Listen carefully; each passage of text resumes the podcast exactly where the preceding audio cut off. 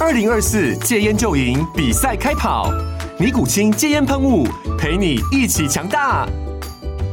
戒烟不容易，单靠意志力戒烟的人，时常无法克服戒断症状而失败。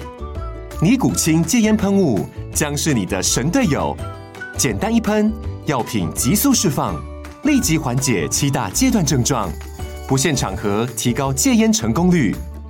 除了尼古清神队友，你还可以寻求专业医疗人员协助，一起迈向戒烟成功之路。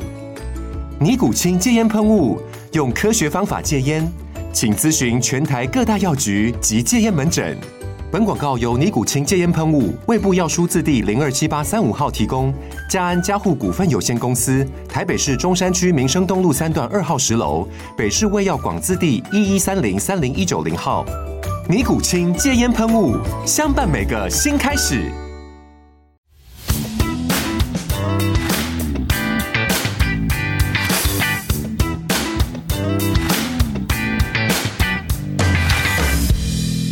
好啦，又到今日嘅又係我牛英啊，咁啊請嚟嘅嘉賓咧，咁啊次次都喺年齡上可以好大差距 嘅，啊今日我哋請嚟一位我已經揾咗你兩年或者接近三年啊，嚇咁如果喺 Facebook 咧，大家留意運動嘅咧，我哋有一位奇人啦、 啊，嚇咁啊。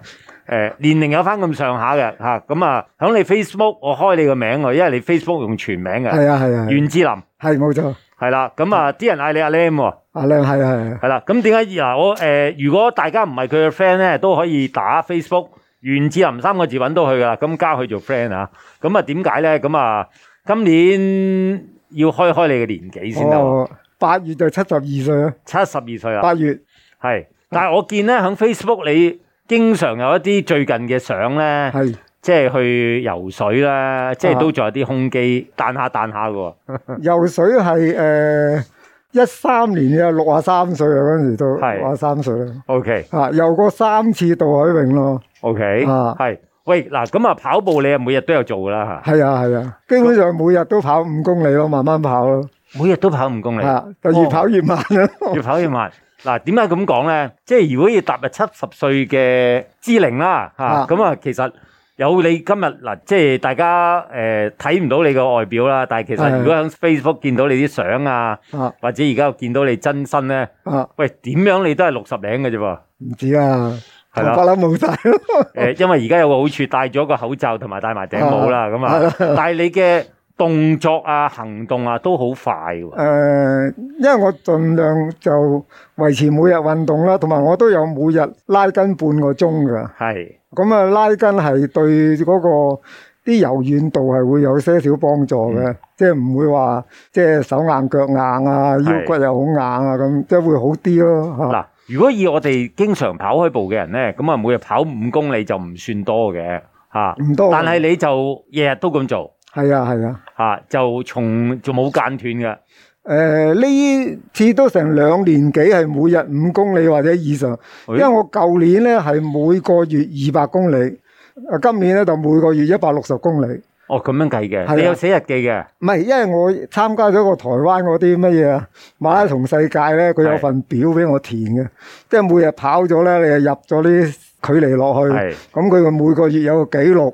咁我舊年就 keep 住係每個月二百公里，每個月二百公里，啊就即係為差唔多一個星期五十公里到啦。係咯係咯，係啦，喂，咁啊想即係嗱有樣嘢啦，我都要誒講下我啲魚嘢先啦。咁其實我二零一九年啊。係當時邀請你嚟訪問啦，因為嗰陣時見到，哇！嗰陣時你係 post 六十唔知六十八六啊九歲到啦，係啦係啦，係啦，咁啊亦都係南征北討嘅，經常去世界各地 係啊係啊參加馬拉松都嘅，係東南亞啫，即係日本啊，係啦，最向往係去日本啦，嗯又可以食下嘢啊，帶埋老婆去咁啊一齊跑一日步，咁跟住有幾日就周圍去行啊。定係你太太一定要跟住你去啊，係看啊住你係啊梗嚇係請不 離妥。啊！喂，咁啊講翻啦，係就係你由細已經開始玩馬拉松啊冇啊！我都話細個我唔中意跑步，喂，OK，我後生嗰陣時十零歲咧就多數游水嘅啫。嗰陣時十零廿歲咧，每個禮拜日咧都喺石澳㗎嗰陣時。係咁喺石澳咧游到出去石澳個島嗰度，然後翻嚟都幾遠嘅喎，係啊。咁我即係十零廿歲嗰陣，我唔中意跑步嘅，係，成五廿幾歲先開始跑步。嗯，即係見，哎呀，游水啦，個時間限制麻煩，係你又要泳池啊，又要換衫呢樣嗰樣，好多嘢要搞啊嘛揾食就要即係叫做揾啲最快速係㗎啦啦，，咁啊想喐下個身體，咁跑步係最方便噶啦嘛。係你任何時間廿四個鐘，你朝頭早跑又得，夜晚跑又得，係換對鞋咁落就跑得啦。咁啊跑翻半個鐘咁啊叫出身汗咁啊好舒服。即係其實你喺五十八歲前咧都有跑下步嘅，誒、我係五十六歲咧，嗯第一次報渣打十公里。係，咁嗰陣時咧，因為早兩年咧就睇下嘟嘟跑步，嗯，佢跑完咧就喺無線嗰度講：，誒、我今日參加咗渣打馬拉松十公里啊，跑六十幾分鐘啦咁樣係。咁啊睇咗佢兩年，咁啊的起心肝，嘟嘟都跑到，我都應該跑到啩。咁啊，零六年啊開始就跑第一次渣打十公里，係咁啊同埋太太。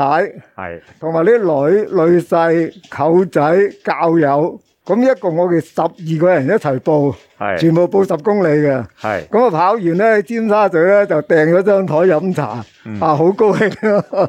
咁啊，開始就叫做呢一個比賽咧，就將你帶入咗運動生活行。係啦，咁係啦，啊自從嗰次第一次參加十公里之後咧，咁就啊覺得幾有趣喎。係咁第二年又再跑渣打十公里，咁啊跑完兩次十公里之後就不如進展啲啦。係不如跑下試下全馬啦，心紅喎即係個個人跑步咧，個終點咧就好似想跑全馬咁噶嘛係。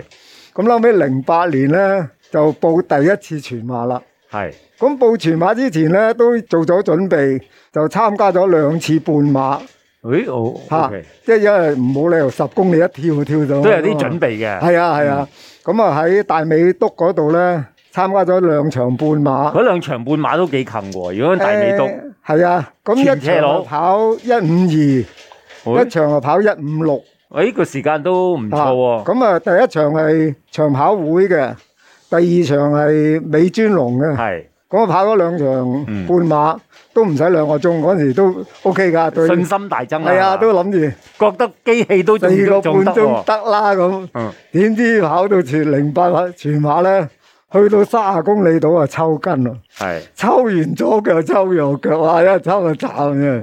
咁巴士喺隔離啫。唔想翻事， 咁啊一路都捱翻嚟，咁啊初諗住四個半鐘啦，嗯，咁都係四個半鐘多少少啦，第一次初馬，係咁都都滿意㗎啦，翻到嚟都 OK，啊。啊都滿喂意喂，咁其實聽你講翻咧，啊即係一個叫做十幾年前嘅賽事啦。零八年啊，都好開心喎。係啊開係啦心，，喂，跟住你就大使啦，就又去台灣啊、新加坡啊、日本啊，係嘛？誒嗰陣時就即係去旅行，係咁見到啱啱，咦嗰個時間啱啱有。嗰個台灣係嘅比賽喎，咁啊，誒，不如報埋名啦嗯，咁啊，順便跑埋嗰個比賽，咁啊，橫掂都係去五日都係跑一日啫，咁啊係有四日玩。喂，咁啊嗱，差唔多叫做踏入六十歲先開始去外國比賽啦，誒，係啊，係俾啊，你個感覺係點啊？都冇乜所謂咯，即係諗住去見識下。係我嘅又咪即係計時間嘅，我哋計完成就好開心噶咯。嚇，所以我每次都唔會話好搏命去衝嘅，即係諗住嗯輕輕鬆鬆，同埋 keep 啲 by 啊，飲下嘢食下嘢啊。係總之誒喺限時之前，我翻到終點咁啊，OK 噶啦，當贏噶啦。喂，石嗱，即係叫做六十歲就開始你嘅海外之旅啦。係啦，啊係啦喂，其實個感覺上咧，因為其實好多跑手都一定比你年輕㗎，係係啊，嘛？係啊，係啊。係咪好似自己都後生咗咁樣？誒係㗎，因為我每次比賽嘅時間咧，通常都係喺總比賽人數嘅三分二度。係。譬如三千人，我通常跑二千名到㗎嘛，嗯嗯咁、我都好滿意㗎。係仲有因為後面1000人響你後嗯邊我六十歲後邊仲有一千個人喎、係好滿足啊已經係。 O K，嗱咁啊，叫做能力上就可以駕馭到啦。係啊啦係啦咁我就翻翻去啦，就話喂，平時即係你嘅練習啦，頭先講係誒，雖然都唔算多啦，係但係見你認真響四用嚟，亦都唔算少嘅喎。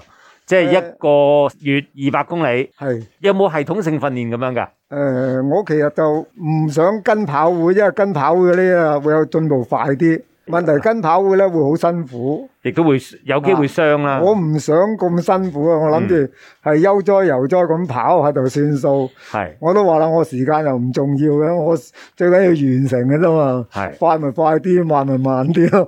最尾又唔係我其實係咪最緊要完成之後嗰餐飯啊？係啊係啊係 啊，梗要獎勵下自己啊啊因為我見你誒好多時候都 post 咗好多好識飲識食嘅一啲相噶嘛，啊！唔好刻薄自己啊嘛。啊跟住整個手瓜出嚟。係啊係啊，唔係其實我哋初初跑嗰陣時咧，因為我同佢細佬咧，初初大家一齊跑十公佢里啊。啊細佬即係你你太太，我舅仔，係你太太細佬，佢又係好中意跑步。係啊！我同佢跑咗好多十公里嗰啲嘢半馬，都同佢一齊跑噶。啊佢跑得比我快噶，通常都快我少少嘅。佢後生過你啊啲佢後啊。生我九年，咁佢一路都跑到而家噶。問題咧，佢就跑跑下跑下咧，就唔想跑比賽啦。佢話第一又要俾錢，嗯第二又要好早起身。係你好似跑渣打咁，如果頭一批跑你十三公里點零四咧，點要起身㗎啦。五點幾跑喎，大佬三點鐘要起身，啊咁佢又好唔中意早起身嘅。但係早起身仲要食碗飯喎，係咪係啊啊？你有冇做呢樣食嘢？麵包嘅我通常哦食麥包，係因為麥包係最安全就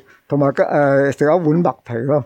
OK 即係我驚突然間如果你食啲垃圾嘢咧，跑跑肚痛咧，要去好廁大所就件麻事煩啊！啦。所以你你一定食開你平時早餐食乜嘢，就食翻啲乜嘢。咁我成時係食麥包，最多食多一件，誒頂得下，即係飽啲咁樣嘅啫。喂，其實我聽你咁講咧，你呢個叫運動生活啦，當然以跑步為主啊啦。其實成個訓練啊，或者嗰、個嗰個玩法都係自己捉摸翻嚟噶係啊，係啊，係啊。嚇。咁有時睇下書嘅，嗯，即係有時睇下啲跑步書啊係。。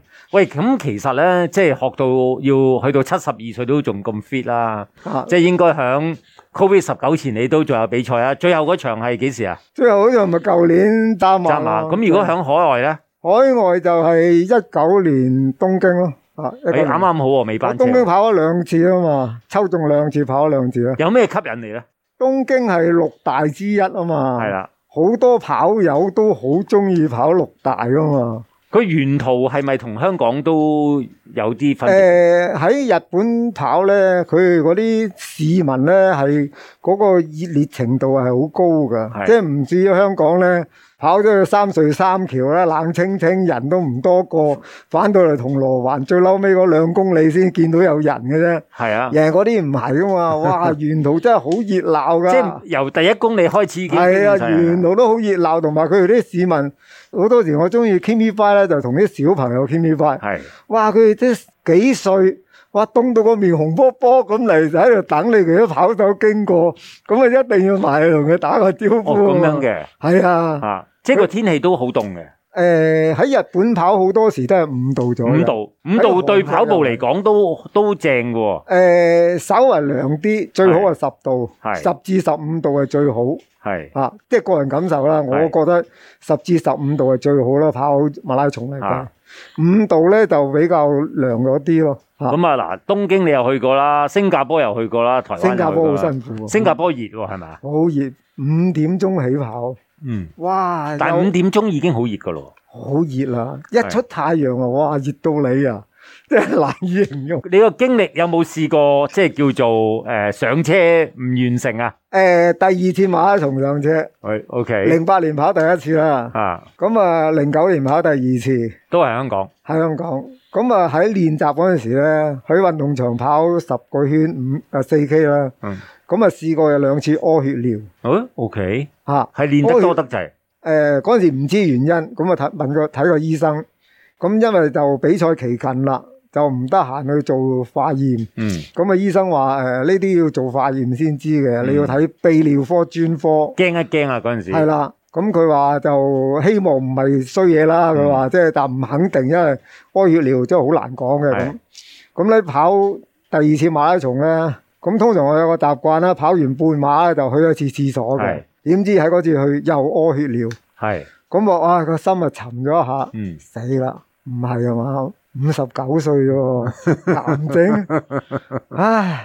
咁一路跑跑到呢感覺三冇話俾你太太知嘅，嗰陣時未講，但跑完都講啦，因為因為跑到三十四公里，想話繼續跑嘅，但係個心唔想跑啦，即係啊，好 down 嘅啫，唉，唔唔想跑，唔想跑。咁啊上個車係嗰次第二次上個車，五三十幾公里，即係喺隧道前啦，隧道前啦，啱啱喺西隧口，係西隧口啦。咁啊上車，咁啊翻到嚟，臨尾就去睇泌尿科。做咗誒、呃前列腺啦、膀胱啊、佢啲骨啦，全部搞掂晒啊 check 過。咁佢話我呢度腹部咧入邊個靜脈曲張，係跑步嗰陣時咧摩擦到佢，係所以就有血尿。咁同埋個醫生話啦，佢話長跑同埋踩長途單車咧，比賽嘅人咧屙血尿咧都係普通嘢嚟嘅，唔係咩事。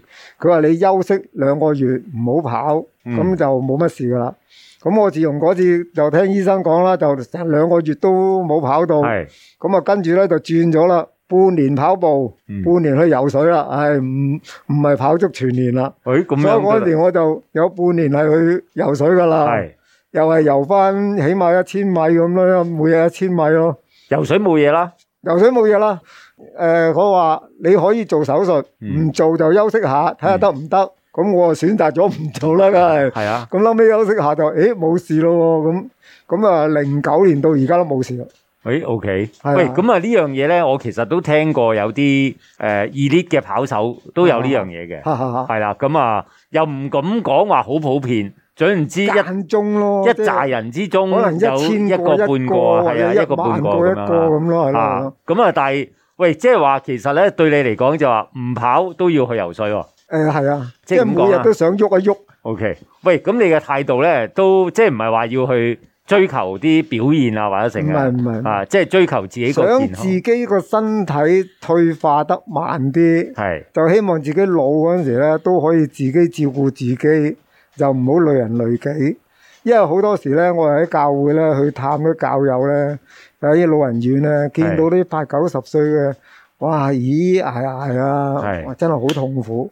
即係如果唔可以自己照顧唔自己可以呢成為佢哋嘅一份唔可以子。咁即係無謂羨慕長命嘅啫。嗯你自己照顧到自己，即係起居飲食咧，行得走得食得咧，長命 O K 嘅。係但係如果你屙屎屙尿啊，又要人喂粥仔啊，咁就唉真係唔好搞嘅啫。咁啊，keep 住運動就可以保所持以住呢個要做狀好態啊自啦。己咯，本分咯。喂，嗱，咁你誒去到咁健康啦，都要開名講講嘅你嘅背後功臣啦，啊，你有個名叫小芬係 嘛？你太太啊，我太太通常我嗌佢喂老，佢都係對於飲食有一個睇法㗎係嘛？係啊係啊，佢係誒都誒飲食咧，佢好有節制啊。譬如佢節制你就唔節制佢自己係嘛？一樣，係，佢節制自己更 多。 O K 因為我食啲嘢啦唔健康嘅，係我係啊中意食東坡肉啊啊，中意食西多，誒冚合唪理唥啊都合係理啊唔健康嘅嘢嚟嘅啊。咁佢又唔好，即係唔好食咁多啦，即係好唔久唔久食一次就算啦係啊。咁佢又唔中意食呢啲咁嘢嘅，太肥啊，太過甜啊，佢又唔完全唔中意食噶嗯。佢又好有節制啊，係誒食幾多生果啊，食幾多菜啊，即係佢都有計劃，即係每日咧都都定時定候啊食翻咁上下嘅嘢咧，令自己嘅吸收嘅能力啊，各樣都好啲咯。咁亦都個飲食方法你就係啊係啊誒俾佢安排被安排係我啦，係嘛信晒佢噶被啦，安排。靠晒佢 啊！喂，咁啊，嗱，而家開始個疫情啊，開始變好啦。係啊係啊咁啊，嚟緊都仲會去東南亞唔同地方去比賽噶嘛？誒、其實我就本來報咗七月嗰個黃金海岸嘅澳洲嗰、個，咁但係關於某啲原因咧，而家又可能去唔到。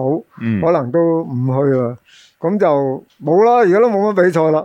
唯誒，一就想去倫敦，但係倫敦我報咗名幾次都抽唔中。或者至少香港馬拉松，如果今年仲發生到，或者明年初發生到嘅，啊咁我哋都要支持啦。哦，一路未停過啊！零八年跑到而家，全部全馬未停過㗎。哦，OK。係啊，喂，咁啊，嗱，你嘅無論嘅外形啦，啊誒、靈活度啦，咁啊加埋你嘅不斷喺 Facebook 你有 post 你嘅生活照啦，係啊係啊咁啊我諗誒、我哋旁邊嘅聽眾啦，即係如果都開始踏入五字頭啦，啊都可以同你嘅生活方式去學習下誒、喎，其啊實要注重下自己嘅身體。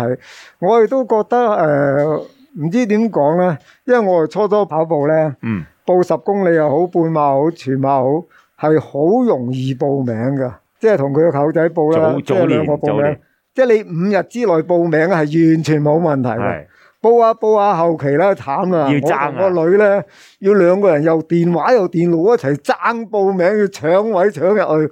嗰感覺上就哇！而家咁多人跑步，咁多人跑比賽嘅，即係係嗰啲個數量參賽人數已經多咗好多噶啦嘛。同喺我哋零零六零七嗰陣時嗰陣係時一千人都唔夠啊，係啊，初初哇！開始而家好似打崩頭咁，就要抽籤，幾辛苦先跑到我好難先跑到連續咁多年全馬嗱，㗎，咁啊呢個現象係好嘅，因為至少係啊就係真係大家都好安都樂啊多咗人去享受呢個運動生活啦。係啊係係啊咪係啊！嗱，咁啊，多謝我哋阿袁志林、阿 Lam 啦，上嚟分享你 個對於運動健康嘅體好多會謝啊你啊，係啦，咁啊，亦都誒，你係我哋一個榜樣啦。咁啊，大家我旁邊嘅聽眾，如果想追蹤住你嘅生活模式 啦，咁可以上 Facebook 打袁志林啊，你係我哋一個 Age Group 嘅一個 KOL 啊。啊！啊，OK，多謝晒多謝你，多謝，thank 你 you，thank you。多謝晒，多謝晒。